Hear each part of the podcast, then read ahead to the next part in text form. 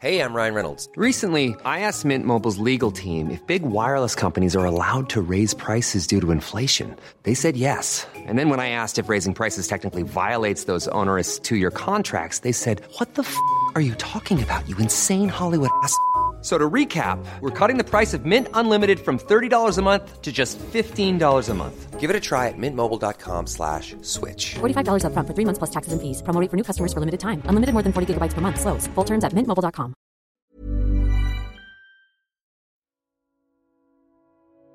Les juro que la intención es que los episodios sean de 45 minutos, pero la verdad es que nos hemos extendido porque son temas que dan para mucho. Y en este cuarto episodio del podcast de Hoy Supe, en donde estamos hablando de la Segunda Guerra Mundial, tuve la oportunidad de platicar con mi compadre Enoch Mojica sobre un tema muy relevante, abordando preguntas que todos nos hacemos. E inicialmente es la de por qué a los judíos les fue tan mal en la Segunda Guerra Mundial, en lo que se conoce como el Holocausto o la solución final, como le llamaban los nazis. En esta plática de casi hora y media eh, abordamos un contexto histórico sobre quién es este pueblo judío, eh, de dónde vienen, el, periodo que, vivieron bajo el dominio de, imperios como Babilonia o de Roma, eh, el exilio, cómo fueron corridos en algo que se conoce como la diáspora, qué estaban haciendo en Europa cuando sucedió la Segunda Guerra Mundial. Abordamos también el sistema de creencias eh, judío en el tema religioso y secular, la resistencia a la adaptación, el, el orgullo que tienen como un pueblo especial, ¿Por qué el odio a los judíos? Ahí queremos llegar a encontrar esa respuesta. Y luego introdujimos dos consecuencias posteriores al holocausto. Una es eh, la tierra para los judíos y el conflicto árabe-israelí. Y la reorientación de la filosofía, la ética y la idea de la humanidad. Así que por favor síguenos la corriente. Es un, es un episodio extenso pero que te juro bien, bien, bien interesante. Y pues gracias por escucharnos y ya sin tanto rollo, empecemos. Enoch, bienvenido. Buenas noches. Muchas gracias, Sam. Este, qué gusto estar aquí en Hoy Supe. Oye, estuvimos en el lugar de los hechos. Estuvimos en Berlín, estuvimos en Auschwitz, estuvimos en Moscú, estuvimos en San Petersburgo, ¿no? Este, tú venías de un viaje en el que tomaste mucho conocimiento o ahondaste, profundizaste en conocimientos que ya venías estudiando que, nos tienen aquí en la mesa, ¿no? Sobre los judíos. Cuéntanos, ¿qué, qué, venías de hacer? No, no, no me dejarás mentir. Eh, yo creo que muchas veces leemos la historia, la escuchamos, la podemos ver en, películas, pero estar en, el lugar donde sucedieron los hechos, eh, convivir de alguna manera con, con personas que, que, puedes sentir a lo mejor más de cerca, en carne y hueso, oye, estos son los alemanes, ¿no? Oye, estos son los, los judíos, oye, estos son los rusos. Eh, hace que dimensiones de una manera distinta eh, la historia y las implicaciones. ¿no? Eh, hace el año pasado tuve la posibilidad de ir a una estancia académica en la Universidad Hebrea de Jerusalén por cuestiones de, de mi tesis. Estoy haciendo una tesis en estudios humanísticos. Tu doctorado. El doctorado, exactamente. Y bueno, tuve la posibilidad de, de vivir entre judíos eh, y es una experiencia. De hecho, me contabas que tu asesor era un rabino. Sí, mi asesor, el doctor Israel Diamant, un rabino, este, con el que tuve la oportunidad de platicar, eh, pues del conflicto palestino que se vive, eh, bueno, más bien el, el conflicto entre palestinos e israelitas. Eh, árabe judío eh, que tiene sus raíces eh, pues milenarias, ¿no? Y que de alguna manera termina por desembocar este conflicto tras la Segunda Guerra Mundial. después del, del, holocausto y de los horrores que el mundo percibió al enterarse de lo que había sucedido, el sionismo, que es un movimiento que existía desde el siglo XIX para tratar de dar a los judíos un espacio territorial, eh, llega a, un puerto, ¿no? llega a una resolución de la ONU en donde se declara en territorio palestino la posibilidad de que el Estado de Israel eh, se pudiera establecer. Este, es, esto es un tema muy interesante porque es un tema delicado, ¿verdad? Y es un tema delicado porque es un conflicto que sigue vivo, ¿no? El, el día de ayer eh, si no mal recuerdo, eh, vi en las noticias que eh, desde la frontera de Gaza habían lanzado un proyectil a Israel. Y bueno, Israel, el, primer ministro cortó una gira que tenía acá en Estados Unidos para regresar y organizar o orquestar la represaria, ¿no? Es, es, una zona calientita. Yo estoy viviendo un tiempo en Jerusalén y, y después, porque Jerusalén es una ciudad muy, muy cara, eh, terminé yéndome a vivir ahí a 10 kilómetros de la frontera de Gaza, una ciudad muy bonita. Israel es un país muy bonito, es un país de primer mundo. Este, pero sí, eh, era mucho más barato estar ahí cerca del conflicto, ¿no? Entonces a mí me tocó estar en, zona calientita. Oye, hablando de zona calientita, este, ¿cuál era el rol de los judíos? Y ahorita vamos a, a, tratar de abordar dos grandes preguntas que me comentabas, ¿no? Uno, ¿por qué la llevaron tanto los judíos en la Segunda Guerra Mundial? Y otra pregunta, ¿qué hacían los judíos ahí? Y para entender o tratar de responder estas dos preguntas, tenemos que irnos a un contexto histórico, ¿no? Sí, este, tratar de, responder a la pregunta de por qué los judíos, eh, en el contexto inmediato de lo que estaba sucediendo en la Europa del, siglo XX, es muy complicado, porque el, las preguntas que acabas de mencionar, el, hecho de decir, bueno, ¿qué estaban haciendo los judíos ahí y por qué a ellos? Eh, tiene una cuestión histórica súper relevante. Yo también en algún momento tenía esta cuestión de, decir, bueno, ¿por qué los judíos en la Segunda Guerra Mundial? ¿no? Y cuando estuve en Israel tuve la posibilidad de, de ir también a los países de Europa del Este. Este, y en todos los tours a los que iba, estos tours en donde caminan la ciudad y demás, eh, tanto en Bulgaria como en Rumania, eh, como en República Checa, como en Hungría, eh, mencionaban el tema de los judíos y cómo los judíos desde antes de la Segunda Guerra Mundial, desde antes de la Primera Guerra Mundial, no eran bien vistos y, eran de alguna manera marginados, rechazados y atacados por la población este, residente de estos lugares en donde los judíos estaban. y uno dice, bueno, bueno, pues ¿por qué eran atacados? ¿no? Y pues uno tiene que empezar a ir hacia atrás, hacia atrás y hacia atrás, este, hasta preguntarnos, bueno, ¿qué hacían los judíos ahí? Eh, mi asesor, por ejemplo, es, un rabino eh, que es uruguayo. Bueno, si tú le preguntas a un judío que nació en Uruguay qué es, él te va a decir, soy judío primeramente y después soy, uruguayo, ¿no? Pero el tema es que los judíos eh, durante mucho tiempo estuvieron regados por el mundo sin tener un espacio territorial físico en donde estar, ¿no? Y por ahí es que inicia el tema de qué hacían los judíos en, Europa, ¿no? En, esta, en esta época. Y tendríamos que regresar eh, un poquito más en el tiempo. Pero, ¿Hasta dónde? ¿Hasta dónde? Pues hasta el momento en que eh, el, pueblo judío, el pueblo judío se formó, ¿no? Ahora, esto es muy interesante porque, fíjate, hay un libro eh, que les recomiendo muchísimo si quieren profundizar un poquito respecto a esto, que se llama Los dones de los judíos. Este, y ahí, pues de alguna manera se, va cubriendo no solo la historia del pueblo de, Israel, de los judíos, sino el impacto que esta historia ha tenido en, el mundo en el que nosotros vivimos. Eh, el autor ahí plantea, de hecho, que los judíos fueron el grupo eh, poblacional que lo inició todo. Y cuando se refiere al, pueblo, al, grupo poblacional que lo inició todo, se refiere que la forma de pensar de experimentar y de comprender el mundo que hoy tenemos en Occidente surge a partir de los judíos. Es decir, eh, los pueblos antiguos tenían una forma de ver y de interpretar el mundo que era circular. De hecho, eh, ¿cómo es eso? Recordarán el tema del calendario maya, este, y si uno explora eh, el tema de los egipcios, de las culturas orientales, uno va a encontrar constantemente que eh, en la antigüedad la interpretación del mundo lo veían como una cuestión circular. No existía un sentido de la vida, por así decirlo. Existían las cosas como tenían que suceder, eran de alguna manera lo que pasaba hoy iba a volver a pasar en el futuro y el ser humano de alguna manera no tenía un sentido de propósito. Eh, el origen del pueblo eh, judío está en Abraham, que como la mayoría de ustedes sabrán, eh, el, el, origen de Abraham a partir de un Dios eh, único, a diferencia de la antigüedad que tenía eh, dioses múltiples, tiene esta noción y esta idea de un Dios que se acerca con Abraham y le da un propósito de vida. Le dice, sal de tu tierra y ve a la tierra que te voy a mostrar, te voy a dar esta tierra y no solo eso, sino que le dice, a través de ti y de tu descendencia voy a bendecir a muchas naciones.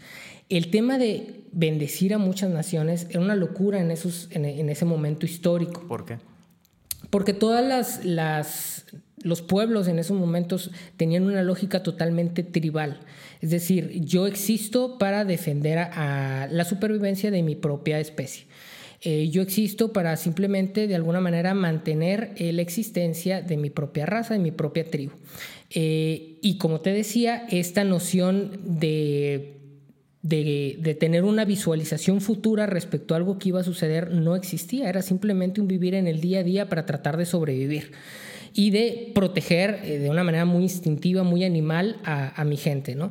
Entonces, cuando aparece esta noción de decir, bueno, aquí no hay un tema circular, sino que a ti, Abraham, te estoy diciendo que en un futuro se, se, genera esta idea de temporalidad. En un futuro tú vas a lograr algo, hace que la forma de experimentar el mundo cambie, al menos en ese momento para esa pequeña, pequeña tribu. Se genera una idea de, de, un viaje y entonces empieza a ser relevante la historia. Curiosamente estamos hablando más o menos del año 1850 antes de Cristo, va más o menos coincidiendo con las épocas en que inicia la escritura y de hecho es más o menos por la misma zona. Por la misma zona, este, eh, la historia empieza a tener sentido, porque si, si la historia fuera circular, ¿qué sentido tendría eh, registrarla? Lo que sucede hoy va a volver a suceder mañana, ¿no?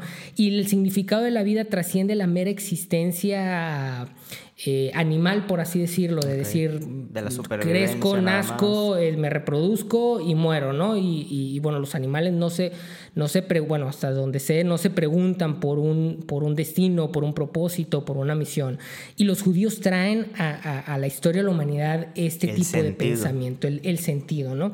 Que después se termina por dispersar eh, a través de las naciones y en, gran parte, eh, y ya mezclado evidentemente también con las aportaciones este, grecorromanas, pero a través de la expansión del cristianismo, eh, todas estas ideas judías terminan por esparcirse a través del, mundo y por configurar el tipo de mundo que tenemos ahora, ¿no? las, las leyes o las leyes económicas que hemos construido como humanidad parten mucho de, la lógica judía, ¿no? O sea, en el Antiguo Testamento se encuentra lo que pudiéramos hoy por hoy entender como leyes barbáricas, pero que en realidad en el contexto del tiempo en el que se escribieron eran cuestiones revolucionarias que ponían las bases para el tipo de mundo en el que vivimos ahora. Eh, entonces, es súper interesante esto porque eh, históricamente se da este llamado, eh, Abraham sale de una ciudad que se llamaba Ur de los Caldeos, que hoy es lo que correspondería a Irak. Este, y sale, ¿no? Y, viene la etapa de lo que se conocen como los patriarcas de, de Israel. Eh, empiezan a formarse como un pueblo. Eh, Abraham eh, era estéril, al parecer, bueno, más bien la esposa de Abraham era estéril, o así aparece en el relato bíblico, y pues no, no, no, estaban teniendo los hijos. Y Abraham termina por meterse con la sierva de su esposa, con Agar. Que, con Agar, que era una costumbre relativamente normal en la época, y nace Ismael esto es muy importante porque de Ismael provienen la mayoría del, pueblo árabe, ¿no? El pueblo árabe son descendientes de este Ismael. Eh, y es muy interesante porque ahora el conflicto es precisamente entre Ismael y el hijo de la promesa, al menos así lo interpretan los judíos, que es eh, Isaac. Y desde aquí ya hay un tema en donde eh, a partir Abraham coinciden tanto los árabes, los musulmanes como los judíos en el tema de Abraham, pero ya en la interpretación de quién es el hijo de la promesa es que se empiezan a, separar. Oye, me gustaría hacer una, una pausa para profundizar aquí.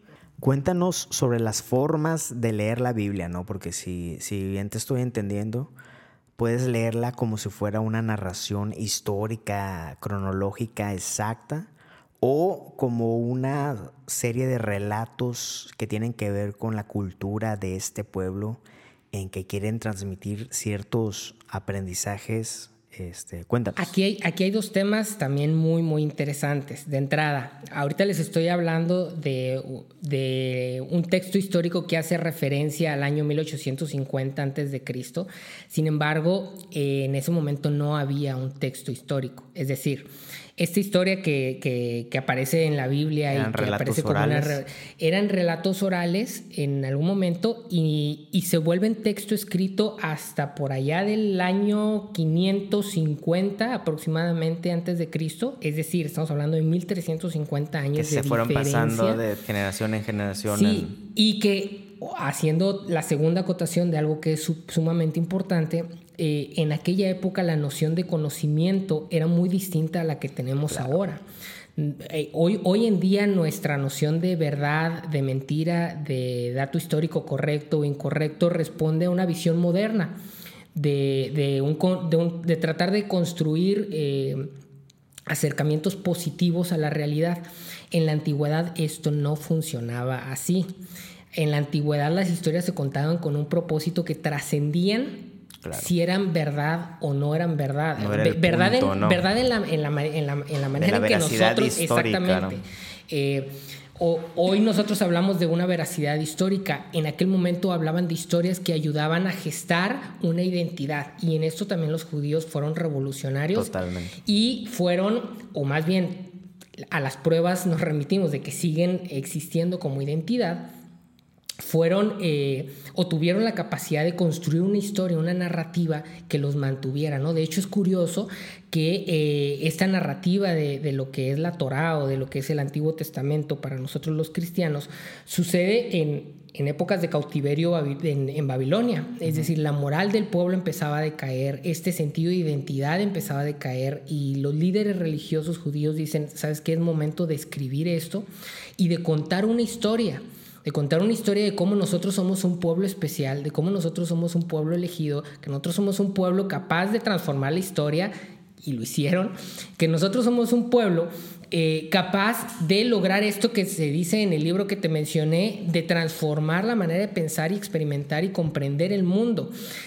Es muy curioso o, es muy interesante que eh, esta narrativa se fue construyendo a través de los años y que prácticamente desde el año, bueno, ya en este momento cuando eran cautivos en Babilonia, desde ese momento hasta prácticamente 1947, el pueblo de Israel no, eh, nunca tuvo o nunca fue dueño de su propia tierra, siempre estuvieron eh, bajo el dominio de alguno de los imperios por una razón muy sencilla. ¿Por qué? El territorio de Israel está en una posición geográfica eh, que une de alguna manera a África, a Asia y a África. A África, Asia y Europa, perdón.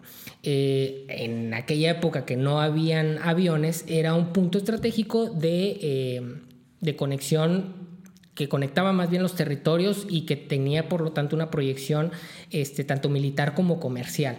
Entonces era un territorio bastante disputado. Eh, entre que Abraham recibió aquel llamado de Dios y que en algún momento se formó un pueblo que terminó siendo esclavo en Egipto, de acuerdo a la narrativa bíblica que ahorita mencionábamos, y que en ese pueblo, en Egipto, fue liberado con actos este, milagrosos de parte de Dios repito, ¿no? E, e, esta narrativa que va gestando en las personas el hecho de decir, eres un pueblo especial, tienes una misión especial, se fueron comprando una historia súper interesante que los ha hecho mantenerse hasta ahora. Pero bueno, regresando, más o menos el tema de, la liberación de Moisés del pueblo, un pueblo ya formado en Egipto, se da más o menos en el año 1250 antes de Cristo y en el año 1200 aproximadamente inicia lo que es el Israel territorial. Por primera vez Israel tiene o se hace sentir dueño de un territorio.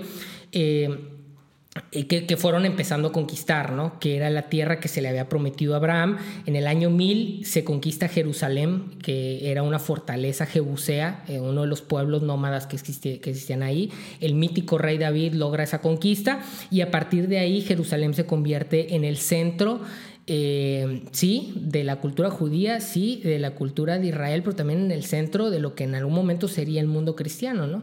Eh, Jerusalén es un punto clave dentro del cristianismo. Eh, en el año más o menos 928 se separa el pueblo de Israel en dos reinos, un reino en el norte eh, y un reino en el sur, que era el reino de Judá, y después en el 722 eh, empiezan las ocupaciones. Son ocupados primero por los asirios, por los babilonios, los persas, los griegos y finalmente por los romanos. Es en esta etapa de, que estaban gobernados, esclavizados, conquistados por Babilonia, que suceden estos relatos. Sí, los relatos se dan en, Babilonia. En retrospectiva, ¿no? En retrospectiva y, repito, ¿no? No con una intención meramente histórica, sino con una intención más bien de generar un espíritu que los pudiera mantener unidos como pueblo, bajo una misión. Y adelantándome unos miles de, años, eh, ahorita que contabas todo esto de, la, la, relevancia de tener un sentido para, para para sobrellevar esa situación, para, para mantener una cohesión ¿no? en, la, en, la comunidad. Tengo un libro en las manos eh, que tú me lo recomendaste que se llama El hombre en busca de sentido de, de Víctor Frankl, ¿no? que fue un yo creo que da para otro episodio no pero que, que, que, es este un sobre un psicólogo sobreviviente de, de, los campos de concentración judío y que a partir de eso que tú estás comentando desarrolló una onda que se llama la logoterapia, ¿no? Que, Así es. Básicamente si tu vida tiene sentido, eh, puedes, puedes llevarla a cabo, ¿no? Puedes sobrellevar lo que tienes, puedes incluso encontrarle una razón al sufrimiento, etcétera, etcétera, ¿no? Y él veía que los sobrevivientes... Eh, este, de los campos de concentración eran quienes habían encontrado, descubierto ese sentido y quienes se doblaban eran quienes no lo tenían. Pero bueno, ya me estoy adelantando mucho, pero encaja en esto que estás diciendo. Pero es relevante porque e, es, es, la historia del pueblo judío. O sea, esa historia de, Víctor Frank e, e, es, la historia del pueblo judío. O sea, ¿cuántos pueblos nómadas eh, que existían en, en, en, las épocas de las que estamos hablando no desaparecieron precisamente a través de las ocupaciones? Era muy sencillo. Oye, te ocupa el imperio babilonio, pues te empiezas a ser babilonio es lo más normal. Oye, se, van los babilonios, llegan los persas, los griegos, todas esas tribus eh, o muchas de esas tribus nómadas empezaron a dispersar de alguna manera o a adaptarse a alguna eh, de las de las potencias que de alguna manera los, los, abrumaban. El pueblo de Israel en esta noción, bueno, en ese momento no era el pueblo de Israel, pero el pueblo judío eh, no se amarraba, se agarraba de esa promesa eh, que aparece en la narrativa de un Dios que les dice, a través de ti vas, voy a hacer de bendición a todas las naciones para decir que ellos son un pueblo especial. Y digo, vamos haciendo ahí algunos brincos cuánticos temporales, porque creo que vale la pena ir amarrando ciertas cosas, ¿no? Es súper interesante. Eh, cuando fui a Israel, eh, el darte cuenta que hay muchísimos judíos que son seculares, que no creen en Dios y sin embargo se sienten judíos y, y tienen un tema... Porque es un tema cultural. Religioso, cultural súper importante. De hecho, yo creo que diferente, el judaísmo es... Tradicionalmente se habla de cinco grandes religiones en el mundo, ¿no? Las tres abrahámicas, eh, de un solo Dios, que es el cristianismo, el islamismo y el judaísmo, y las dos politeístas más importantes, que es el budismo y el hinduismo. Bueno, de esas cinco religiones, Tres vienen del mismo origen. Tres vienen del mismo origen. Tres vienen del mismo origen y no solo vienen de ese mismo origen, eh, sino que particularmente el, judaísmo no es una religión que pretenda generar más judíos. No sé si me voy a entender. O sea, es muy curioso que cuando tú hablas de, del hinduismo, bueno, hay personas que son hinduistas que no vienen de India. ¿Estamos de acuerdo? Y hay indios eh, digo, personas nacidas en India que no son hinduistas. Hay cristianos en cualquier parte del planeta y, existe esta noción ¿no? de tratar de generar más, cristianos. El judío no tiene la intención de evangelizar absolutamente a nadie. Eh, y el judío es judío, así no crean Dios. Es decir, el, el judaísmo como sistema religioso eh, no se diferencia, es decir, el judío no separa la noción del espíritu de, la vida, ¿no? Eh, de hecho, es, curioso que eh, en Israel, en el país, la izquierda y la derecha no es no, no, se llama izquierda o derecha por cuestiones políticas o económicas, sino más bien por una cuestión religiosa que determina la visión económica y política. Es decir, las facciones políticas en, Israel responden a una visión religiosa, a una visión de lo que es el pueblo de Israel en, un sentido trascendental. Y de ahí derivan eh, las, las, implicaciones económicas eh, y políticas. Eh, te mencionaba el, el- el hecho de que la, la- la gente judía puede no creer en Dios este, y guarda religiosamente la cultura judía. Claro. Y, y es algo que lo tienen muy apropiado, ¿no? Esta noción de las historias, de las narrativas, de, de la capacidad que tiene la narrativa de construirte un futuro eh, en el mundo actual eh, anda ahorita muy de moda, pero los judíos lo vienen arrastrando desde el inicio de su historia. Este, y eso ha permitido que ellos sobrevivan como grupo, es decir, A pesar de a pesar todo de lo que han- ¿Por qué? Porque hablamos ahorita de la ocupación de los babilonios, de los persas, de los griegos, de los romanos, pero justamente los romanos, eh, durante todo este tiempo, ellos vivían en la tierra de Judea, es decir, en lo que hoy es el, eh, el, el área de Palestina o de Israel, o Israel y Palestina, como, como prefieran este, quienes están escuchando. este, ellos estuvieron ahí, pero... eh, Evidentemente ellos tenían un sentido de tratar de decir esta tierra es nuestra, porque está el imperio romano aquí, es nuestra. Y habían revueltas y habían movimientos de- que trataban de liberarse hasta que llega un punto en donde el, el pueblo, bueno, más bien el imperio romano, se cansa de las revueltas. Y da un primer golpe fuerte en el año 70, el emperador Tito ataca Jerusalén, derrumban el templo como diciendo, bueno, a lo mejor si le bajamos esta cuestión... El templo de Salomón. El templo, el segundo templo. El primero lo, lo- lo construyó Salomón y fue derrumbado por eh, los babilonios en, en- la ocupación que tuvieron los babilonios. Luego Herodes reconstruye el, el templo que se le puede llamar Templo de Salomón porque así se le conocía simbólicamente, pero este lo construye Herodes, este, y es derrumbado este, este segundo templo eh, por Tito. Eh, por cierto, a lo mejor es tema de otro tema, pero eh, es Vamos a tener muchos podcasts. es no súper importante, es súper importante la posición de este templo. Eh, tanto a cristianos como musulmanes como judíos, este templo está construido alrededor de una roca. De hecho, hoy eh, existe, el- en ese lugar está el Domo de la Roca. ¿Qué es es, eso? es una de las mezquitas más importantes en el mundo, de hecho se considera la tercera mezquita más importante en el mundo y está construida justo en el lugar donde estaba el templo porque ese templo, tanto el de Salomón como el de Herodes, como el de ahora eh, de los musulmanes, el, el Domo de la Roca, está construido alrededor de una piedra, que es una piedra muy importante, es una piedra que para los judíos, eh, bueno, muchos judíos creen que desde esa piedra fue construido el universo. Órale. ¿Cómo se llama esa piedra? Eh, eh, no, simplemente al monte se le llama el, el monte de la, de la roca. El monte de sí. la roca. Este, y bueno, ahorita se le llama el domo de la roca a esta mezquita en donde, en donde está construido. Eh, en este, ¿Musulmanes y judíos creen eso? Sí, muchos, insisto. ¿eh? Aquí, siempre que se habla de temas de creencias y temas de religión, que es otro tema que a mí, te- que a mí me, me fascina, eh, tenemos que entender ¿no? que nunca podemos hablar de generalidades. O sea, en el, el espectro de posibilidades de personas que se identifican con el judaísmo, con el cristianismo, con cualquier religión es muy amplio. Pero voy a hablar aquí de generalidades. Hay muchos judíos que creen y musulmanes que creen que desde ese lugar se eh, construyó, o bueno, se, Dios instituyó de alguna manera el mundo. Ok. Eh, Entonces a lo mejor el- podría pensarse que es el origen del Big Bang, no lo sé. Ok. Pero entonces en el 70, el emperador Tito viene y ataca y, Y, derrumba el templo, que pa- para, eh, que para Tito era un, este, Un golpe sobre todo eh, a la moral ¿no? de, de la religión judía, como decir, bueno, ya con esto se van a aplacar. Este, pero resulta que no, los movimientos de resistencia se mantuvieron eh, tratando de recuperar esa tierra para los judíos y en el año 135 el emperador Adriano termina de expulsar a todos los judíos de la tierra de Judea.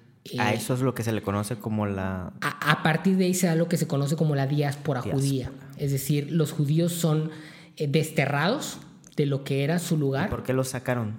por las por revueltas. Por las revueltas que ellos estaban haciendo, insisto, ¿no? Eran los esenios y celotes. Habían distintos grupos, haz de cuenta, como que si como fueran grupos políticos dentro del judaísmo que eh, algunos promovían más el tema de, bueno, sí, vamos a llevarla tranquilo aquí con los romanos, este, pero muchos otros, como movimientos políticos, estaban tratando de generar una revolución que les pudiera dar a ellos el, el tema de su territorio, ¿no? Bueno, y en el contexto de, como has venido contando, era un pueblo que venía estando o venía siendo oprimido ya de muchos años, ¿no? Entonces era una desesperación de, este tema de la liberación, ¿no? Que es lo que leemos muy como un leitmotiv, ¿no? Algo muy constante en la Biblia, liberación, liberación, liberación. Y, y, la liberación en función de su identidad, porque bien, bien fácil hubiera sido para ellos adaptarse a lo que viniera a imponerse.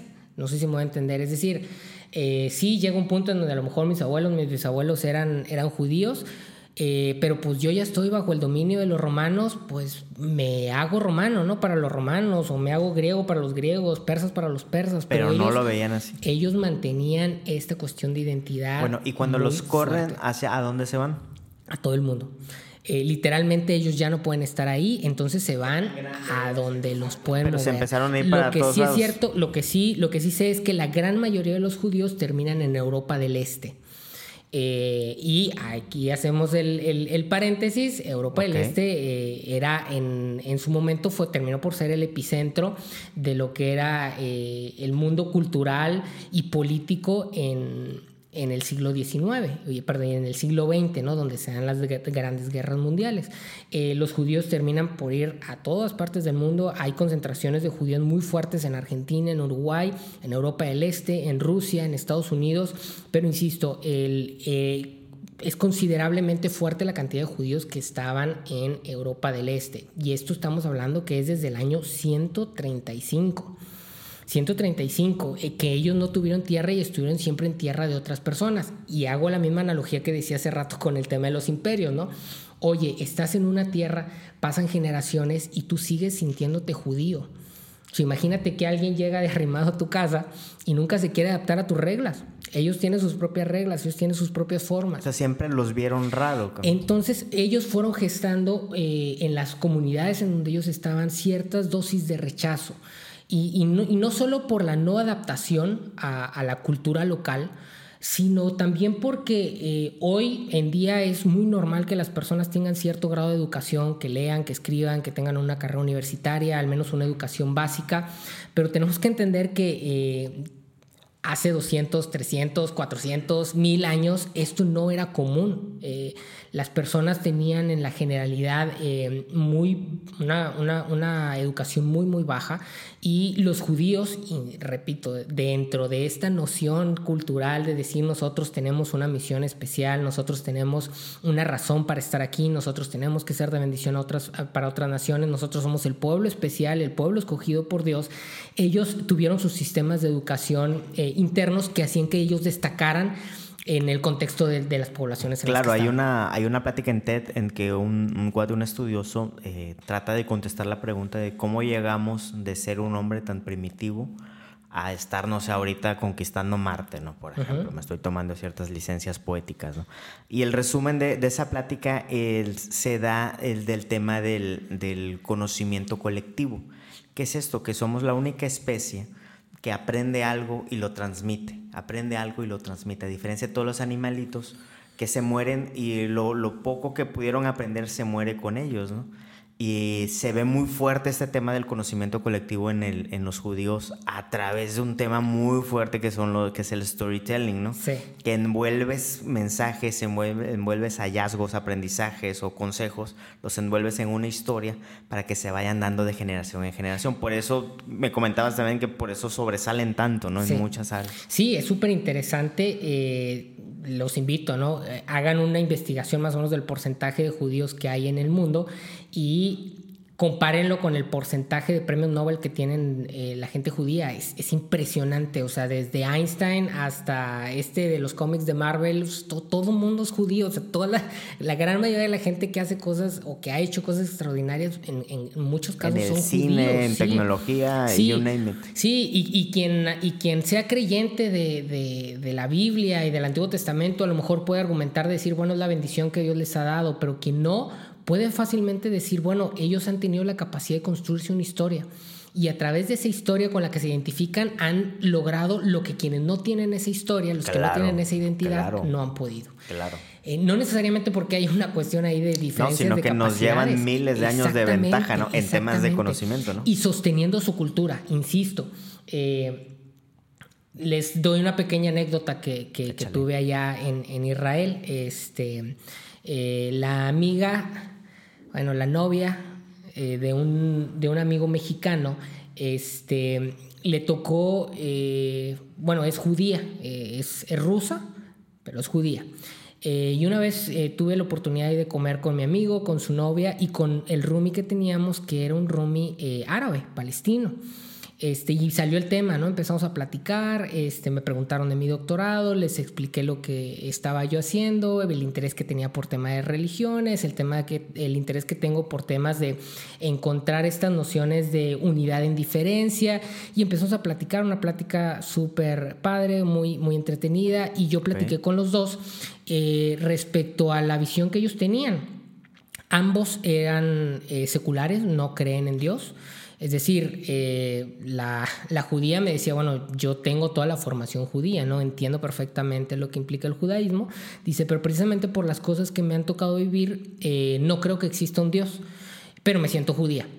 Este, le pregunté que por qué se había ido de Rusia, ¿no? Porque ella nació en Rusia, creció en Rusia, estamos hablando de una chava, ¿no? Este, evidentemente ya existía el Estado de Israel y me dice, bueno, pues que toda mi vida, eh, toda mi familia, todos mis ancestros son, estuvieron en Rusia y en algún momento nosotros nos vinimos de Rusia cuando ya existía el Estado de Israel, eh, simplemente porque en nosotros siempre existió este deseo de tener una tierra propia porque inclusive en Rusia nosotros éramos discriminados. Estoy hablando ya esto de los años 80, 90, o sea, no estoy hablando de la Segunda Guerra Mundial. No. O sea, a pesar de todo lo que los judíos habían vivido, eh, ella sentía un rechazo eh, en, en, Rusia hacia ella por el hecho de ser judío. Ahora yo le decía, bueno, ¿y entonces por qué eh, no simplemente pues te deshiciste del, del hecho de decir soy judío y te presentabas como rusa, eh, empezabas a vivir como rusa, este, o inclusive te ibas a otro país en donde a mejor si tus vecinos ven que tus papás eran judíos y tú no querías, pues te ibas a otro lugar y pues empezabas tu vida de cero diciendo eh, no soy judía. Y dice, no, es que yo soy judía. Este, insisto, eh, no creí en Dios. O sea, tengo esta identidad judía y me fui de Rusia y vine a Israel precisamente porque estoy buscando un espacio en donde yo pueda ser judía. Entonces, antes así no se cree en Dios, así eh, haya un, rechazo. Eh, Oye, no, y esto tiene que ver que para nosotros eh, occidentales tenemos en nuestra mente una separación muy marcada entre la vida secular y la vida espiritual y que ellos lo conciben tal vez de una forma diferente. Así es. De hecho, así es. O sea, a lo mejor si un judío me, me está escuchando, le va a hacer ciertos cortocircuitos lo, lo, que yo digo, pero yo lo digo no como judío, lo, lo, hablo como una persona que, que creció y, que, y, que, tiene una interpretación eh, más cristiana occidental, ¿no? Este, evidentemente yo traté de investigar y de acercarme a, a, a, los judíos y de entender cada vez más, pero esta noción en donde yo hablo de seculares, no seculares, creen en Dios o creen en Dios, para ellos es, termina por ser algo secundario, porque más bien... Eh, la interpretación que ellos pueden tener de Dios es la que puede variar, ¿no? Nosotros como occidentales eh, educados en un contexto de lo cristiano tenemos ideas de Dios que, que, son distintas a las de los judíos, ¿no? Los judíos, aún los judíos que creen en Dios, eh, se les hace una locura ponerle un nombre a Dios, ¿no? O sea, eh, tratar de, de, ponerlo en alguna imagen, tratar de identificarlo a través, sea de Cristo, sea de cualquier imagen, de cualquier estatua, para ellos eso es irreconocible, ¿no? Entonces ya de entrada ahí hay una diferencia en la manera en que interpretamos las cosas, pero a lo que voy es que lo que nosotros a veces interpretamos como religión, que está vinculado con el hecho de decir, bueno, yo creo en un Dios o yo creo en que existe algo más allá de lo que somos nosotros y mi vida espiritual. Y estas separaciones que hacemos los judíos lo ven y lo interpretan de una manera diferente. Entonces, cuando yo le, lo cuestionaba respecto a Dios, ella me respondía en función de lo que yo le estaba preguntando. Este, y luego platiqué, estaba ahí también sentado en la mesa eh, un árabe este, un palestino, y también me decía, bueno, sí, mis papás son religiosos, son creyentes, pero yo no.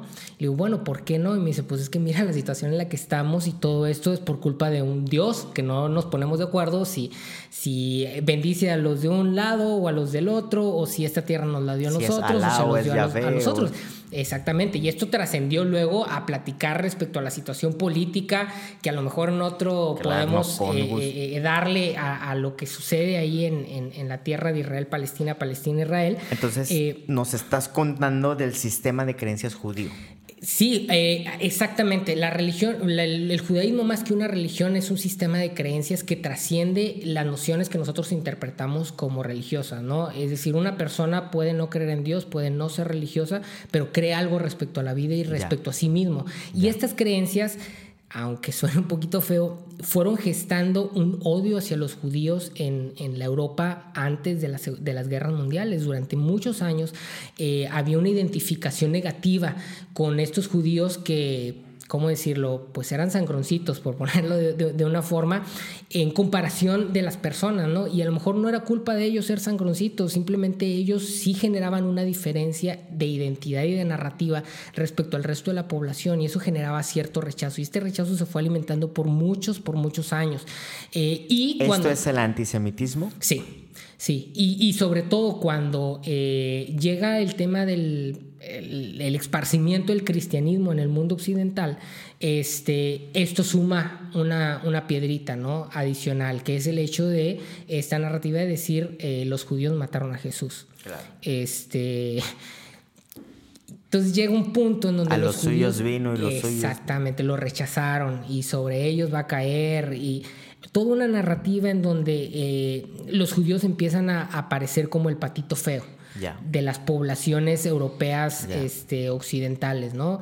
Eh, y en este sentido, los judíos por eso estaban en Europa, porque Oye, no tenían pero- más dónde estar. Pero, o, o sea, me, me cae mucho el 20 porque mientras ellos se, se mantienen, Europa se va reconfigurando, ¿no? Mientras ellos siguen su misma línea Sí. de su cultura. O Sí, sea, y en Europa empieza la- toda la revoltura de reinos, de imperios, de mezclas. de- Sí, estamos hablando de 18 siglos, o sea, pasaron mil. Y ellos ahí en su caminito, ¿no? Sí, y ellos ahí, ahí, ahí, constantes, presentes, y no solo constantes y presentes, sino relevantes, porque en, en- en todos los lugares donde ellos estaban, ellos marcaban cierta diferencia, por una cuestión de educación, por una cuestión cultural, por una cuestión inclusive de sentido. Eh, ellos marcaban una diferencia, entonces se mantuvieron, se mantuvieron, se mantuvieron, eran la constante, por así decirlo. Eh, a lo mejor estoy haciendo ciertas claro. exageraciones, pero para tratar de, em, de enfatizar un, un punto, Claro. ¿no? El punto de que los judíos no eran un pueblo eh, irrelevante, por así Claro. decirlo. Y cuando llega la Primera A Guerra pesar que Mundial, eran minoría, a ¿no? pesar de que eran una franca minoría donde sea que Correcto. estuvieran, exactamente. Este, y cuando llega la Primera Guerra Mundial, eh, a- el, el fracaso alemán de la, de la Primera Guerra Mundial eh, tenía que buscar un chivo expiatorio, ¿no? Y estamos hablando de que los judíos eran una figura simbólica relevante, a pesar de ser pocos.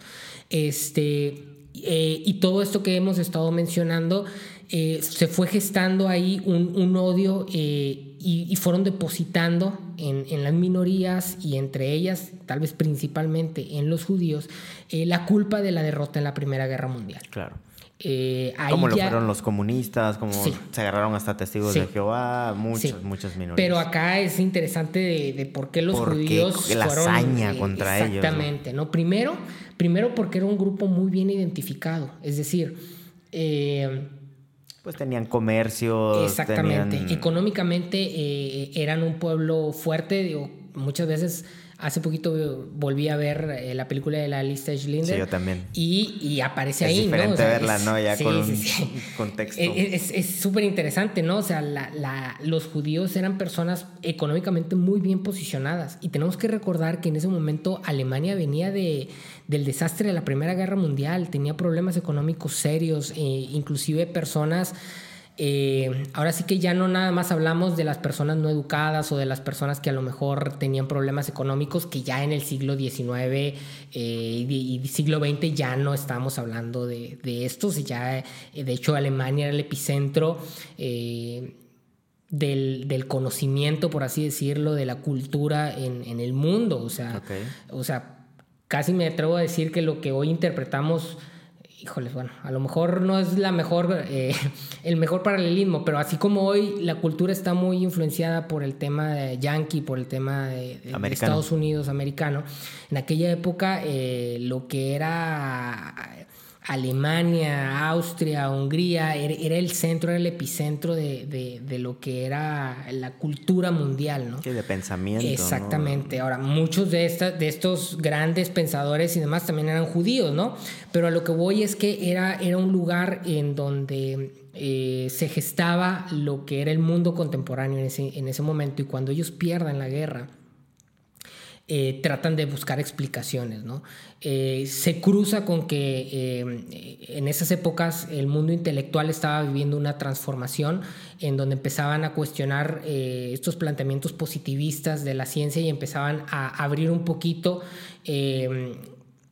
la rigidez de lo que era la ciencia y esto dio pie a que muchas personas empezaran a generar teorías eh, que ya no, ya no se necesitaba, por así decirlo, eh, sostener del todo, ¿no? sino que empezó a haber allí un tema de construcción de narrativas eh, que eran válidas mientras fueran bien articuladas y las personas hambrientas de respuestas empezaron a comprarlas, ¿no? Y ahí es donde entran eh, varios teóricos que en algún momento alimentan las ideas del nazismo y que en algún momento cuando Hitler eh, llega al poder... comentabas Don Schmidt. Sí, yo leía hace poco a si no mal recuerdo, se llama Carl Schmidt, este, y se me hacía súper interesante porque lo platicaba ahí con algunos compañeros de, del doctorado, eh, les decía, si yo fuera alemán, en el contexto de lo que estaba sucediendo, y yo leía a este cuate, yo me hacía nazi. Sí, lo comentaba también Jordan Peterson que dice, eh,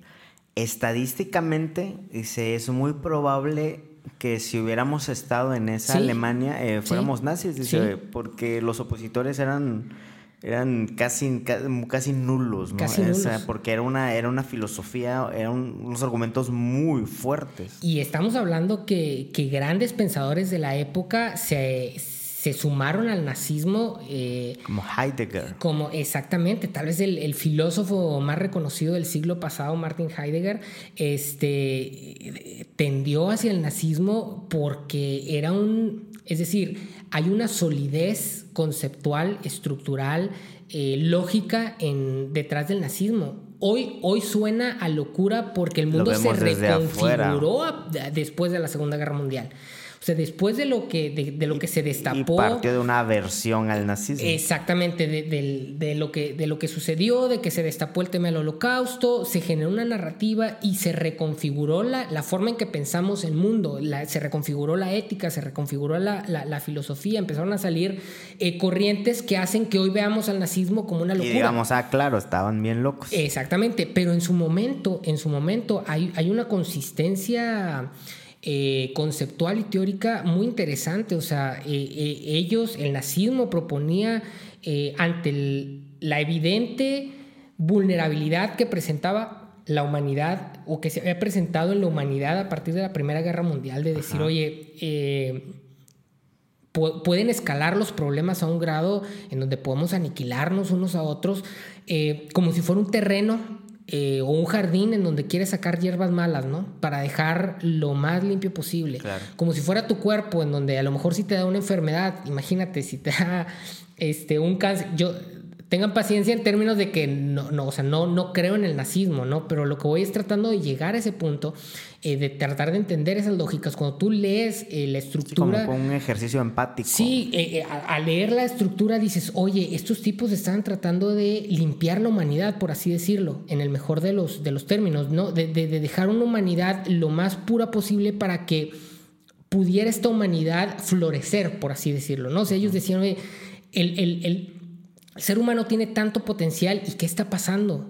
Insisto, ¿no? En el contexto de la Alemania después de la Primera Guerra Mundial. ¿Qué, está pasando? ¿Por qué estamos batallando para eh, cubrir nuestras necesidades básicas? Porque empiezan a construir eh, ideas alrededor de esto, ¿no? Em, empiezan a, tratar de construir una respuesta y en, esa búsqueda de, esa respuesta logran encontrar un, tema de decir, bueno, eh, ¿qué sucede si empezamos a reorientar a la humanidad a su mejor versión?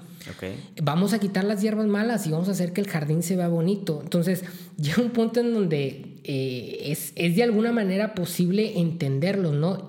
Y sobre todo si tratas como de aislar todo lo que conocemos hoy, o todo lo que la historia del pensamiento construyó después de la Segunda Guerra Mundial, llegas a ese momento y dices, oye, pues no era del todo una locura al grado de que hoy eh, escuchamos acerca de los aliados y, de que defendieron y vemos películas en donde inclusive superhéroes se ponen del lado, del lado bueno de la historia, pero tenemos que entender que pues eh, las circunstancias se fueron dando para que se formaran estos bloques, ¿no? O sea, a final de cuentas, eh, Francia, Inglaterra, e inclusive Estados Unidos terminaron involucrándose cuando vieron sus intereses afectados originalmente no existía un tema de decir los alemanes son eh, el peligro de la maldad y lo que quieras, este, sino que simplemente la, guerra y las circunstancias se fueron dando. Hay anécdotas de que, no sé, en Inglaterra Winston Churchill decía, Ay, cuidado con este vato que está loco, ¿no? Y lo tiraban a, León. Está loco, nos va, nos va a meter en problemas, hasta que ya vieron cerca y se armó todo el relajo y, y, el mundo estuvo muy cerca de ser configurado a partir del nazismo, ¿no? Pero bueno, ya vamos a llegar allá. Sí, es este, correcto. Eh, estamos en la parte de la relevancia de los judíos en la configuración del mundo actual, ¿no? Sí, este, es, es, lo, que, lo que te platicaba, ¿no? O sea, muchas cosas fueron surgiendo a partir de los judíos y específicamente el holocausto se convierte ahí en un parteaguas que reconfigura eh, la constitución mundial. ¿Por qué? Antes del holocausto no existía la ONU, no existían los organismos que se le llaman supranacionales, es decir, eh, antes de lo que sucedió o, de la relevancia de lo que sucedió en el, en el, holocausto, eh, no, el mundo no veía la necesidad de este tipo de cuestiones. ¿no? Pues cada quien se las va arreglando como va pudiendo. Este, estamos unos contra los otros. Seguía hasta cierto punto esta noción muy tribalista que te mencioné de, las, de, los antiguos, ¿no? Y los países trataban de ir viendo por, por ellos mismos. Cada quien que se rasque con sus uñas. Sí, y, y, y había una ¿cómo decirlo? Había una banalización de la guerra y de sus consecuencias este, que podemos ver en la Primera Guerra Mundial, ¿no? O sea, cuando revisas cómo inicia la, Primera Guerra Mundial, que es por ahí un detallito este, bastante superfluo, eh, dices, ¿cómo puede ser que eso llevaba a la guerra, ¿no? Hoy por hoy, para llegar a una guerra es algo complicado. E, está este tema de las relaciones internacionales, de, las oficinas del Ministerio de Exterior en todos los países, embajadas. O sea, se generó toda una estructura precisamente por la problemática que se gestó en, ese momento. ¿no? Eh, yo creo que si no hubiera existido el holocausto, si la guerra, si la Segunda Guerra Mundial hubiera encontrado su desenlace independiente al holocausto, de hecho yo creo que si no hubiera habido holocausto, Alemania hubiera ganado, es muy probable que Alemania hubiera ganado. Este, creo que desvió sus intereses, desvió su, su, objetivo final. ¿Por qué? Ahí es donde entran muchas cosas que ya entran dentro de la humanidad, ¿no? Y yo aquí sí eh, señalo a Hitler y a sus principales líderes. Me refiero a sus principales líderes porque de alguna manera Hitler se rodeó de las personas que comulgaban con su forma de ver. Es decir, hay que hacer una distinción entre el nazismo y Hitler. Es decir, en algún momento se dieron la mano y avanzaron, ¿no? Pero eh, eh, desde su filosofía el nazismo iba a estar o iba a existir más allá de Hitler. aquel tema es que Hitler abandera, eh, da una cara y termina por ser Hitler quien va determinando lo que hoy entendemos por lo que es el nazismo. Eh, en este sentido, eh, entra una parte, creo yo, muy de humanidad que a veces es difícil de, tratar de explicar con razones, ¿no? Oye, ¿por qué su odio? ¿Por, por qué? ¿Por qué no esperarse a lo mejor, oye, gana la guerra? Es más, agarra los, o sea, tratando de pensar fríamente, ¿no? Oye, pon a los judíos en la guerra mejor, gánala y después haz lo que quieras. Pero aquí ya entra un tema de, no, no, no sé si decir de, ambición, de soberbia, de, de una cuestión mística inclusive, ¿no? Eh, que se habla mucho de esta cuestión del ocultismo en el nazismo y en Hitler, mística de, de él traer una cierta agenda que no se puede entender del todo fuera de, del, hecho de decir, bueno, pues este tipo era un, humano que se equivocó, ¿no? Porque muchos de sus esfuerzos se fueron diluyendo y si él hubiera ganado la guerra y después hubiera querido matar a los judíos, pues lo hubiera hecho sin mayor problema, ¿no? Este pero eh, e, este tema que se gesta con los, con los judíos y que tiene que ver con todo esto que ya platicamos de, su presencia en los países, de su presencia no deseada en los países, este, pues termina de alguna manera por determinar el rumbo de la guerra, ¿no? Y al terminar la guerra, eh, lo que sucedió particularmente en, el holocausto, yo insisto, tal vez si el holocausto no hubiera existido, no se hubiera dado a lo mejor esta necesidad de las instancias supranacionales, no hubiera habido un, un, cisma en el entendimiento de lo que es eh, la filosofía y la ética, eh, pero sucedió. Y el tema del holocausto llega a un punto en donde creo yo, esto es una opinión particular, que supera a la Segunda Guerra Mundial. Es decir, el holocausto eh, fue en teoría un pie de página de la, de la Segunda Guerra Mundial, porque la Segunda Guerra Mundial no tenía que ver con los judíos, es decir, era una Alemania que estaba tratando... Que no era contra ellos. Exactamente. La guerra no era contra en ellos. En teoría tendría que haber sido un pie de página que se convirtió en la historia que transforma eh, el mundo en el que vivimos, ¿no? Sí, fue la, la cara que le dio, que nos mostró el monstruo del nazi, ¿no? Del nazismo, ¿no? Y sin esa cara hubiera sido una guerra tal cual. Y no solo del nazismo, ¿eh? Atención aquí, porque eh, eh, el nazismo de alguna manera fue la cara que, que en algún momento hizo que más bien nos cuestionáramos respecto a nuestra humanidad. Y el cuestionamiento respecto a la humanidad es lo que realmente termina por reconfigurar eh, lo que es el conocimiento y el mundo, ¿no?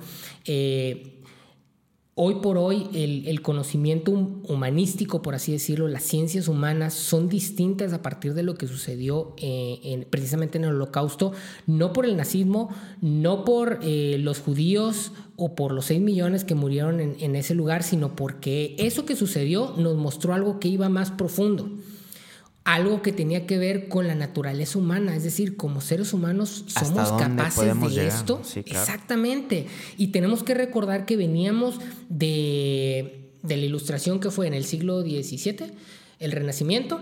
Veníamos en un bloque histórico después de la Edad Media, en, una ilustración, en un renacimiento, en donde el ser humano eh, se compró o se vendió la idea de que a partir del orden y del progreso podíamos llegar a tener el mundo ideal. Podíamos llegar a ese estado eh, que hoy eh, podemos a lo mejor interpretar como utópico, en donde toda la, gente podía ser feliz y vivir en plenitud. De hecho, parte de eso está en, la filosofía nazi, ¿no? El hecho de decir cómo limpio eh, a, la humanidad para poder llegar a ese ideal de progreso que nos vienen vendiendo desde el Renacimiento. Sí, la ilustración del siglo XVIII, el Renacimiento del, del, 400 y el 500. Es, la idea del, del, ser, del ser humano como capaz de reconfigurar su propia historia, el ser humano como capaz de construirse eh, ese mundo ideal, ¿no? Y cuando llega el, el siglo, XX. el siglo XX, las dos guerras y particularmente los horrores del holocausto con el pueblo judío, llega un punto en donde todos dicen, a ver, espérate tantito. No estamos tan bien como creíamos. No, no, no estaba tan fácil, ¿no? No es nada más de vamos a construir conocimiento y vamos a construir ciencia y eso nos va a llevar a, ese ideal, ¿no? Claro. Y, em, y ya empieza un replanteamiento, ¿no? De decir, bueno, vamos a preguntarnos otra vez qué es ser humano, ¿no? Entonces me estás diciendo que a través del sufrimiento que sufrió, valga la redundancia, el pueblo judío en, el, en la Segunda Guerra Mundial, lo que conocemos como el holocausto, a través de, de este tema, el ser humano volteó a verse a sí mismo para escudriñar, para buscar qué estaba mal. Sí, sí, y, y, esto, digo, no pudo haber sucedido antes. ¿A qué me refiero con no pudo haber sucedido antes? Eh, lo mencionaron, eh, escuchaba en estos días de los otros episodios de, Hoy Supe, y por cierto, si no los han escuchado, se los recomiendo. Eh, da un panorama muy interesante y completo de lo que fue la Segunda Guerra Mundial. pero mencionaba en uno de esos episodios, uno de los invitados que tuviste, el tema de la tecnología en la guerra. Claro eh, cómo eh, la tecnología había jugado un papel eh, relevante y que había también marcado un parteaguas entre la tecnología o lo que significaban las guerras antes de la tecnología. cambió todo. O hasta cierto Cambió las reglas. Exactamente. O sea, en el momento en que llegan las bombas atómicas, llega un punto en donde llega, llega el, tema de que. el, el, tema, junta el tema de cómo los seres humanos pudieron llegar al holocausto, cómo existe ahorita ya tecnología en donde Hoy por hoy, hoy, hoy, este 26 de marzo del 2019 a las 8.47, hay una cajita en la Casa Blanca, seguramente otra en el Kremlin, seguramente otra en Corea del Sur, en donde hay personas que con el movimiento Irán. de un dedo pueden mandar Todo. a la historia el planeta y la existencia humana. Entonces, llega este punto en donde dices, por un lado está esa posibilidad de que alguien con un dedo puede mandarnos a volar a todos, y por otro lado te das cuenta que como seres humanos somos capaces de eso y más. Llega un punto donde dices, espérate, espérate, o sea, ¿qué es el ser humano? ¿Qué, lo, ¿Qué configura la humanidad dentro del ser humano? ¿Qué nos hace humanos? Necesitamos replantearnos porque estamos a dos pasitos de mandarnos a todos a volar. Y el fin de la especie, ¿no? El fin de Que la especie. Que, ser el fin exactamente, primario. Exactamente. Todas estas nociones de, de- de- de responsabilidad, por ejemplo, eh, hoy por hoy es muy conocido estos, estos temas de la responsabilidad social corporativa, ¿no? Esta noción de la responsabilidad nace después de la Segunda Guerra Mundial. ¿Por qué? Porque eh, inicia este tema, eso que sucedió con los judíos en el año 1850 antes de Cristo, en donde Dios le dice a Abraham, a través de ti voy a hacer de bendición para, para todas las naciones. Después del holocausto se convierte en una narrativa que todos tenemos que adoptar. Es decir, ya no se trata nada más de yo como sobrevivo por sobre los demás, sino se trata también de un tema de decir cómo me hago responsable por los demás.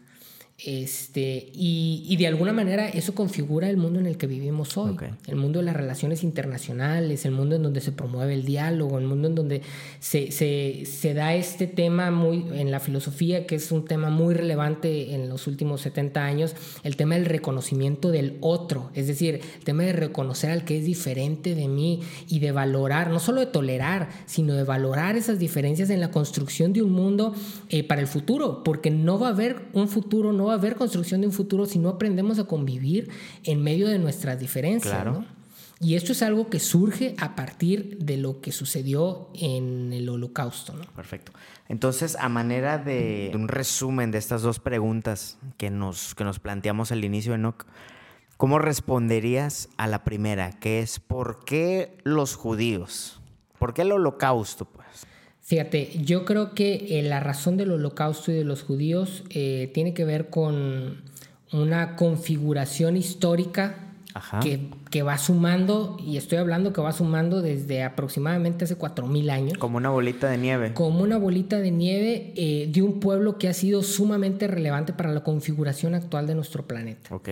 Este, esta identidad de la que te hablaba y que los ha hecho a ellos no solo sobrevivir, sino destacar en el mundo en el que vivimos históricamente, así ha sido históricamente, eh, también los puso en una posición eh, de vulnerabilidad frente al resto de nosotros. Eh, yo creo que el- el- el- la razón por la que ellos estuvieron acá, bueno, acá me refiero en el, en el holocausto, en esa posición, eh, trasciende una respuesta única, ¿no? Yo creo que tiene que hacerse una revisión histórica y cultural de quiénes son ellos. Este, pero el hecho de que estuvieron ahí y el hecho de que, ahí me refiero antes de la Segunda Guerra Mundial, o sea, el hecho de que estuvieran ahí en, en el- en un lugar En donde Europa. había una relevancia histórica y el hecho de que ellos jugaran un papel que a lo mejor no pidieron, pero que terminaron representando el papel de víctimas de lo que es la condición humana, reconfiguró la manera en que pensamos respecto a la filosofía, respecto a la ética y respecto al ser humano. Esa famosa pregunta de qué es el hombre que ha dado pie a los filósofos de toda la historia, tuvo un punto de quiebre después del holocausto y, y los filósofos tienen que replantearse eso, qué es el ser humano. Y se, se tiene que construir o se está construyendo nuevo conocimiento, nuevos planteamientos respecto a esta pregunta a partir de lo que sucedió en ese lugar. ¿Eso podríamos tomarlo como una reorientación de la filosofía, la ética y la idea de la humanidad? Sí, yo creo que sí. Este, de hecho, hoy por hoy eh, hay distintas respuestas desde la filosofía a lo que sucedió en, en la Segunda Guerra Mundial y muy particularmente en, Auschwitz. Este, si bien es cierto que no podemos decir que de ahí surgen, o sea, todas las ideas son como cadenas, ¿no? Es decir, habían ideas antes que fueron llevándonos a esto. Pero sí, gran parte de la filosofía que se hace hoy en día, eh, gran parte de la relevancia que tiene nuevamente la idea del ser humano. Eh, eh, gran parte de lo que hoy vemos como los movimientos feministas, como los movimientos eh, de representación y de defensa y de promoción a las minorías, parten de esto. Parten de esto. O sea, eh, hay, hay, un, hay un replanteamiento en lo que significa ser, ser humano y esto tiene muchas consecuencias que no, no me atrevo, o bueno, tal vez hablando sobre temas particulares pudiéramos llegar a ciertas conclusiones o ciertas este, posturas, pero no se trata aquí de decir si han sido buenas o malas, sino que simplemente son consecuencias de esto que sucedió. O sea, hay una reorientación respecto a lo que entendemos por nosotros mismos y hay una ruptura con el proyecto moderno, ¿no? con esta idea de orden y progreso eh, como únicos elementos eh, que empujan a la humanidad. ¿no? Y hay un planteamiento de decir, espérate, espérate, espérate, no solo se trata de tener más en aspectos materiales, ¿no? se trata de replantearnos quiénes somos nosotros quienes construimos esa materialidad. Oye, y otra de las consecuencias eh, post-holocausto eh, fue el tema que sigue vigente, ¿no? Que, el que ahorita lo, lo, lo pasaste por encimita, ¿no? El conflicto entre los judíos y los musulmanes o árabes, ¿no? Sí. Eh, ¿Por qué? Entonces, la, el holocausto. Y luego ahí eh, también es post-holocausto todo este tema. O sea, viene, viene como una consecuencia. Sí, no. Es decir, la, intención de los judíos de tener una tierra en donde poder estar, precisamente para no estar, este, ¿cómo decirlo?, de arrimados eh, por todo el mundo, eh, viene de, mucho antes, ¿no? Eh, particularmente en el siglo XIX, a finales del siglo XIX, inicia un movimiento que se conoce como el movimiento sionista, que es que el regreso a Jerusalén. Es la idea de los judíos en la Europa decir, oye, es que nunca vamos a estar bien aquí, o sea, pues no es nuestra tierra, estamos arrimados. De hecho, parte, no, sé si hay tiempo de, una pequeña historia este, de, dónde sale esto y que de alguna manera reafirma lo que hemos estado hablando de, que los judíos eran atacados y rechazados constantemente en, su contexto. Es decir, eh, el, judío promedio en todos los lugares en donde terminaron estando eh, eran atacados y eran eh, de alguna manera puestos en desventaja constantemente. Y la historia del origen del, sionismo, es decir, ya habían ciertas pláticas de necesitamos organizarnos, necesitamos regresar a alguna tierra, necesitamos pedir, pero surge particularmente por, un, por el caso de un soldado. Eh, judío francés, no francés judío, judío francés, este, que culpan en Francia como responsable de la filtración de unos documentos al ejército alemán. Este, y estas acusaciones eran falsas. Eh, esta persona termina muriendo ¿De qué época a causa de, estas acusaciones. Eh, esto sucedió en 1894. El soldado se llamaba Alfred Dreyfus este, y un periodista judío austriaco llamado Theodor, e, no sé muy bien si lo voy a pronunciar bien, pero es Theodor Herzl, algo así, este, es un periodista que se entera de este caso, indaga, se da cuenta de que pues el único pecado de Alfred, de Alfred Dreyfus fue eh, ser judío y que por eso le aventaron la pelotita de, haber filtrado estos documentos y por eso muere, que él decide iniciar el movimiento sionista. El movimiento sionista trataba de eh, pedir el regreso o la generación de un espacio en lo que era la tierra de Palestina en ese momento para los judíos habría que regresar atrás para definir eh, por qué la tierra de Palestina. Y lo hago así súper rápido. Hace rato les dije que en el año 135 el emperador Adriano corrió a los judíos de, la tierra de Judea y cuando los corre como una forma de decir aquí no pueden regresar, pone a ese territorio el nombre de la provincia de Palestina. Hasta ese momento la palabra Palestina no existía. La palabra Palestina es una derivación que viene de la palabra filisteos, que históricamente eran los enemigos, eh, tal vez en la historia del pueblo Israel en esa zona. David y eran los de Goliat. Exactamente, exactamente. Eh, era, era, una población de marineros que eh, residía en lo que hoy es más o menos la zona de Gaza prácticamente el pueblo de los filisteos había desaparecido, a diferencia del pueblo de Israel, ellos en, todas estas... Eh, eh, etapas de dominio de grandes imperios, los, filisteos habían desaparecido, pero históricamente estaba esta noción de los enemigos de los israelitas son los filisteos. Entonces pone el nombre a toda esta zona de provincia de Palestina como una forma de decir aquí aceptamos a los enemigos de los judíos y los judíos no pueden regresar. Eh, desde ese momento eh, inicia lo que hoy entendemos como la tierra palestina y aunque siempre estuvo dominada por otras eh, poblaciones, más bien por otros imperios, insisto, primero por los romanos en este caso, después en la caída de, del imperio romano se queda durante mucho tiempo todavía bajo dominio de Constantinopla, en el 638 es dominado por los musulmanes, que es cuando se crea el Domo de la Roca, después en 1453 llegan los otomanos y se adueñan de todo ese territorio. Y en la Primera Guerra Mundial, en 1917, con la victoria este, de Alemania y, los países, perdón, de Gran Bretaña y de los países y de Francia, por así decirlo, este, se reparten esas tierras y el territorio de Palestina eh, queda en manos de la Gran Bretaña. Eh, estamos hablando que para este momento, en 1917, pues las comunidades que vivían en esta zona pues eran palestinas, eran árabes. Eh, si bien es cierto que habían un grupo eh, más o menos eh, interesante de judíos, la zona estaba prácticamente desierta. se dicen, dicen los historiadores ahí que a finales del siglo XIX habían aproximadamente 20.000 judíos en esa zona, también como arrimados, como en el resto de los lugares.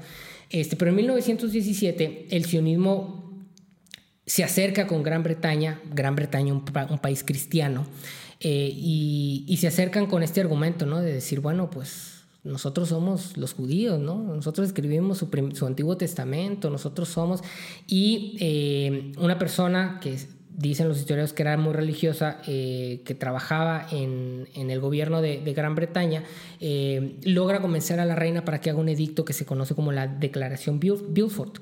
Este, en esta declaración, eh, ya la Gran Bretaña, como digamos dueños, por así decirlo, del territorio, dan una autorización oficial para que los judíos puedan establecerse en Palestina.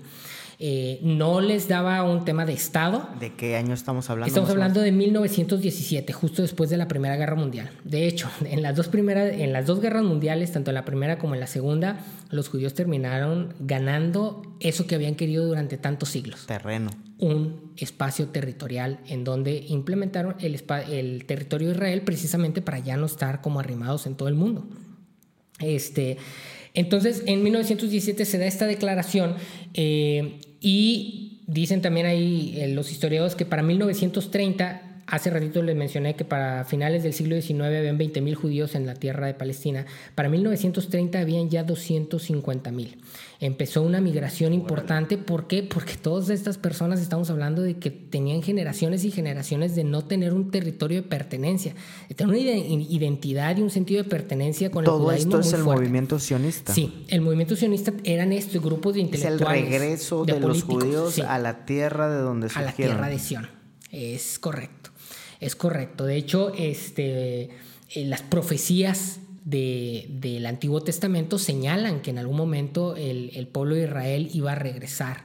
Eh, que en un momento iban a ser dispersados, pero que iban a tener la posibilidad de regresar. Entonces empiezan eh, empieza el regreso, digámoslo así, a partir de que concluya la Primera Guerra Mundial. Sí. Y luego cuando concluye la Segunda. Sí. el, aquí el tema es que ya para la Primera Guerra Mundial. Bueno, porque había tantos judíos todavía en Europa en la Segunda Guerra Mundial porque pues ahí tenía su vida, ahí tenía sus propiedades. Tenemos que recordar que... Eh, o sea, el holocausto marca el, golpe sobre la mesa que, oigan, regresemos porque regresamos. Digo, empieza a haber una migración fuerte hacia el territorio de Israel, pero a ver, tenemos que recordar que en 1917 Europa era Europa, es decir ciudades, universidades, este, lo último de la tecnología, de la producción, de la economía. Tenemos que recordar que estos tipos eran tipos educados, la industria, ellos tenían sus negocios y demás.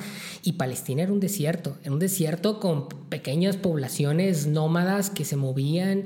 Ahí hace poquito, bueno, pues ahora el 2017 se cumplieron, no creo que 2018 bueno, se cumplieron 100 años de la fundación de Tel Aviv, lo que es la capital. Bueno, Estados Unidos ya reconoció a Jerusalén, ese es otro Entre tema. Las cosas de Trump. es otro tema, pero bueno, el, para la gran mayoría de los países y para la ONU, Tel Aviv es la capital del, del Estado de Israel. Este, y hace poco que se cumplieron 100 años, me, me, apareció ahí en las redes sociales una foto de lo que era Tel Aviv eh, hace 100 años y lo que es ahora. Hoy por hoy Tel Aviv es una ciudad de primer mundo y te ponen la foto de hace 100 años y en un desierto y te ponen ahí un grupo, debe parecer en la foto de 50 judíos que empezaron a construir Tel Aviv de la nada.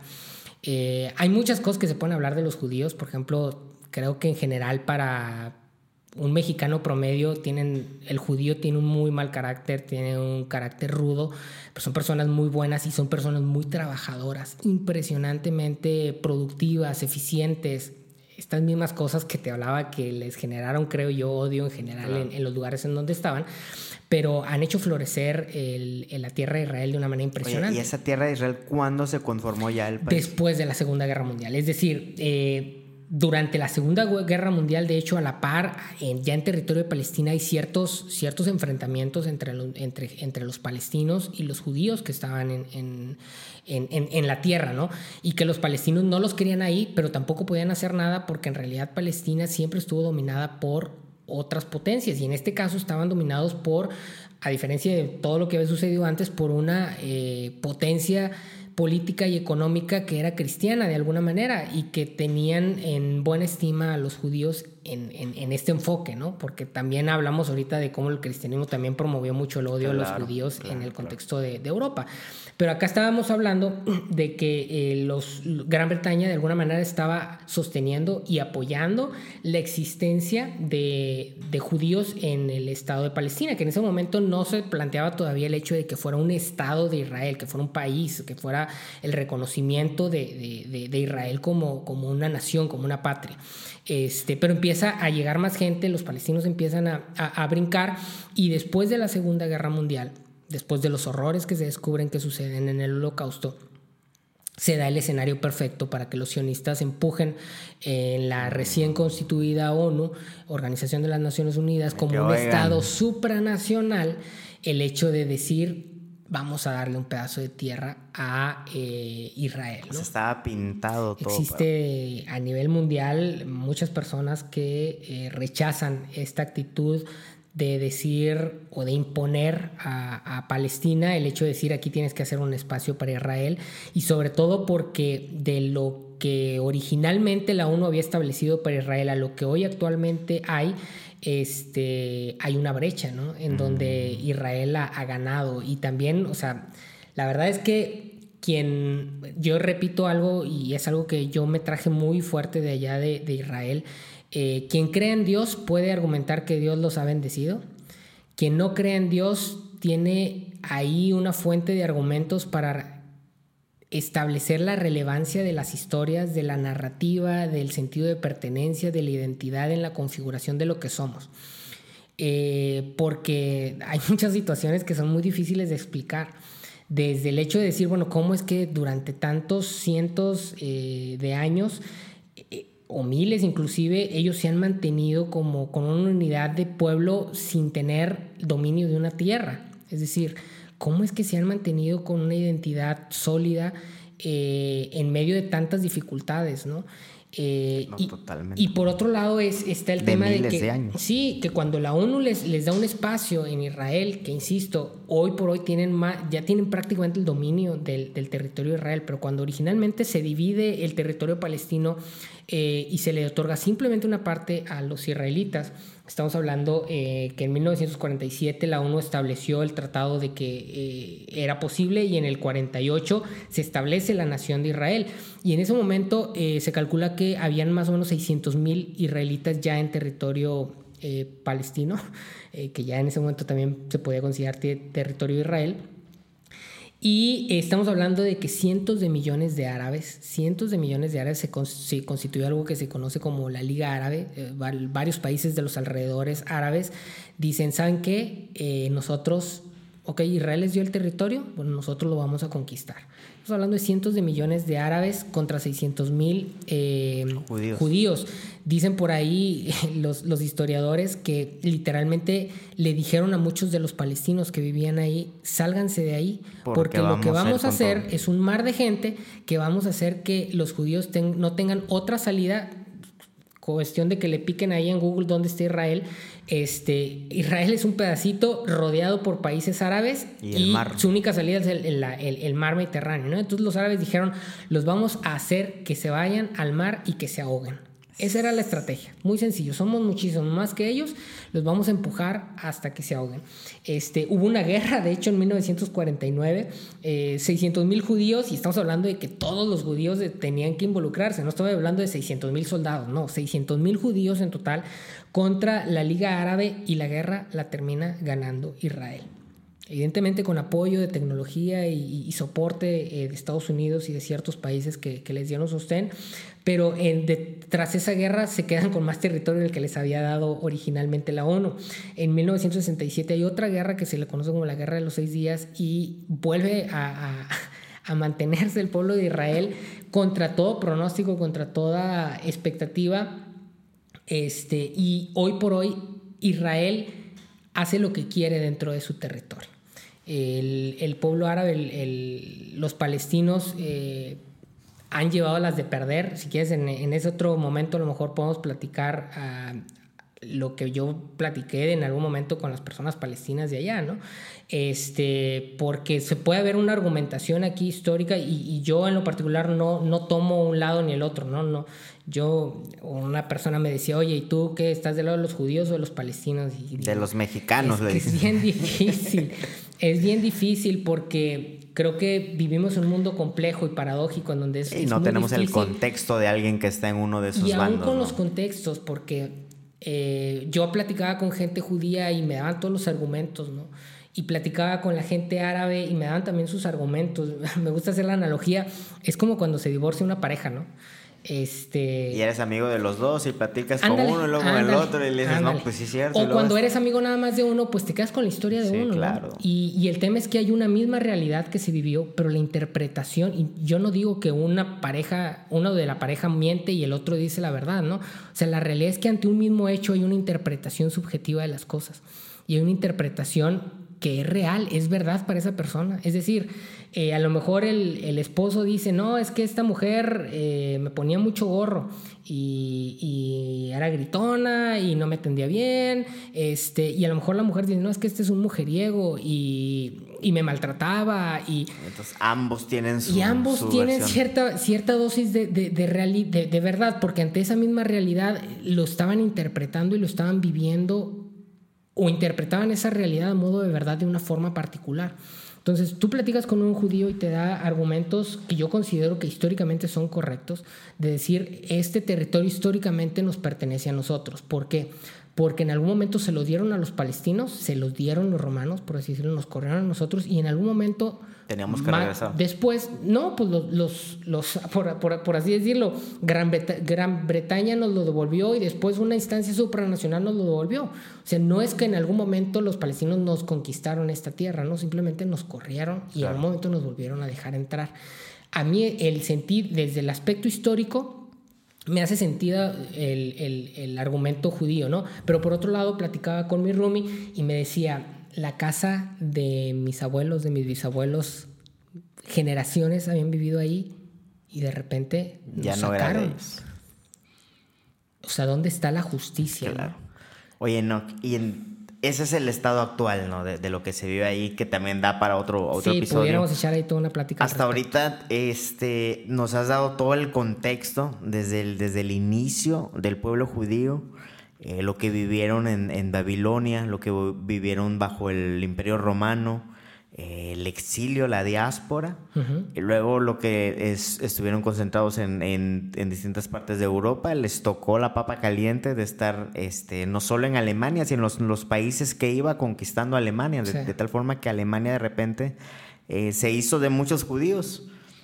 Este, ya nos contaste por qué esta, esta aversión hacia ellos eh, qué pasó después de, la, de la Primera y de la Segunda Guerra y el estado actual de Israel y el conflicto. Eh, o la razón del conflicto que se vive con Palestina. ¿Hay algo más en tu, en tu libretita que te has de apuntes que se nos haya, que hayamos pasado por alto? Pues no, fíjate, yo creo que eh, valdría simplemente ir cerrando, digo, de mi parte, con, con, el hecho de rescatar la importancia de las narrativas ¿no? y de las historias. Okay. Eh, detrás de todo esto que podemos platicar, a mí me resalta mucho el, el, valor de lo que representa el judaísmo como historia global, ¿no? Okay. Uno pues, inclusive puede estar en contra de que se les haya dado la tierra y argumentar que hay injusticias ahí, que una una cosa como la que sucedió en el holocausto no justifica la otra, como claro. los palestinos pueden decir de que, pues, oye, vinieron y me quitaron mi casa, ¿no? La casa de que tengo generaciones aquí viviendo y pues sí, de sí. repente ya no es mía. Eh, de repente me, me, me, expulsan, de repente ahora yo soy el arrimado en la tierra que durante cientos de años había sido mía. Eh, pero más allá de este tipo de discusiones, eh, yo me quedo mucho después de haber estado en Israel, que es un país que que siempre voy a llevar en mi corazón y que me trajo enseñanzas sumamente profundas, personales y de interpretación respecto a lo que es la humanidad sí. y, y, y, lo que somos eh, los seres humanos. Eh, yo me quedo mucho con, con, esta capacidad que tienen los judíos de generarse una historia okay. y a través de esta historia construir su realidad y construir un futuro. Es decir, pasaron cientos de años desde la diáspora hasta que ellos pudieron regresar a su tierra y ellos siempre creyeron que iban a regresar. Y esa creencia los mantuvo ¿no? y los sostuvo en medio de dificultades innombrables. Porque el tema del holocausto le ponemos nombre, pero es algo innombrable. Y a lo mejor cuando platiquemos de, de, de Auschwitz y, y, de lo que vimos y que vemos el rastro ¿no? de lo que sucedió, es innombrable, o sea, llega un punto en donde, en donde lo mejor que uno podría hacer a veces es, es, callarse, pero, pero luego dice, oye, te callas y corres el riesgo de que esto vuelva en algún momento a suceder. Pero, pero llega un punto en donde dices, esto es innombrable y los judíos se sostuvieron en eso y uno, si alguien tiene la posibilidad de Israel, yo creo que es una experiencia sumamente interesante, independientemente si eres creyente o no creyente, en el contexto de que Jerusalén claro. es una ciudad muy especial tanto para musulmanes como para judíos como para cristianos. Pero independientemente de eso, si, si no eres creyente ni religioso, pero te interesa el, el tema de, de, la humanidad, es sumamente interesante ir a Jerusalén, eh, ir a la, a la tierra de Israel y ver un país floreciente, un país sólido, un país este, consolidado a partir de ciertas narrativas, a, través, a partir de cierta identidad que los ha mantenido y que los ha sostenido a través del tiempo. Y nada más para, para ahondar un poco en el, en el tema de comentas de, que comentas de, de tener una narrativa, una historia, eh, como, como hispanohablantes es difícil entenderlo porque tenemos dos conceptos que los, que los angloparlantes no tienen mezclados que es la, eh, nosotros por historia entendemos la story la history. Cuando hablamos de ese relato estamos hablando más de, de, de, story, ¿no? Exactamente. No de una historia como un relato cronológico, verídico. Exactamente. ¿Me explico? Nada más eso también daría para una plática súper larga. No, y lo vamos a hablar porque pero, es el storytelling. Pero te, lo, te, lo, dejo así en, en, en, en breve. Eh, la interpretación de los textos religiosos en el mundo occidental corre mucho por lo que es la exégesis, que trata de plantear lo que en algún momento el texto tenía como significado original en el momento, ¿no? Y luego la hermenéutica, que tiene que ver con una cuestión muy, bueno, con tintes muy científicos modernos en términos de tratar de buscar ¿Qué se puede decir respecto al te, al ter, a, a, los textos eh, históricos religiosos que sean verdad? Pero en esta verdad objetiva, en esta verdad de el texto quería decir esto. Es correcto. Eh, el judío tiene una visión distinta de, de, de, de, lo que es la historia, ¿no? Es decir, la historia el valor de la historia no tiene que ver con su veracidad. De hecho, el judío te va a cuestionar, oye, ¿y cuál es la veracidad de la historia? ¿no? Si al final la cuentan quienes ganan. Este, es, es, no estuviste ahí, este, al final de cuentas estás apostando a lo que te está diciendo alguien, ¿no? Y que le pone la etiqueta de, de verdad. y casi que de verdad única, ¿no? Claro. Tendemos a ser muy deterministas, ¿no? Eh, esto era así y no era así. Por cuanto era así, no es así. Y el judío no tiene en la interpretación de los textos bíblicos tanto una noción así de exégesis o de este ¿cuál es la otra palabra que hermenéutica. o de, de, la hermenéutica que es una cuestión muy de, de la ciencia occidental sino que en cuestión de, de interpretación de los tex, textos tiene algo que se llama midrash que el midrash tiene que ver con la posibilidad de interpretar el texto en función de tu propia historia es decir, no de una historia de cuándo nací, no, no, de la historia que te cuentas. De la de. De, exactamente. Y, y, eso lo han hecho ellos como pueblo y lo hacen también de manera personal. Y yo, yo en lo particular considero que gran parte de su éxito económico, donde, eh, el hecho de que a donde vayan triunfan, eh, se vuelven relevantes, este, aportan, tiene que ver con esa historia Porque que esa se cuenta. historia les da un sentido, les da una dirección. Exactamente. Entonces acá no se trata de, de, de, de, para ellos no es un tema de, oye, ¿realmente existió Goliat? Un gigante de tres metros que cayó ante, el, ante, la, ante la onda de David. Eh, te van a decir, pues, ¿qué tiene de importante si existió o no existió? La historia de David y Goliat, esa es la que importa. Porque me tiene estos aprendizajes, este sentido. Exactamente. Nos da para 20 podcasts, te agradecemos Así es. mucho. Este que sigue, que en el siguiente episodio te invito a que platiquemos sobre nuestra aventura, por así decirlo, una aventura trágica, pero de muchos aprendizajes que tuvimos en Auschwitz. Enoch, muchas gracias. Muchas gracias.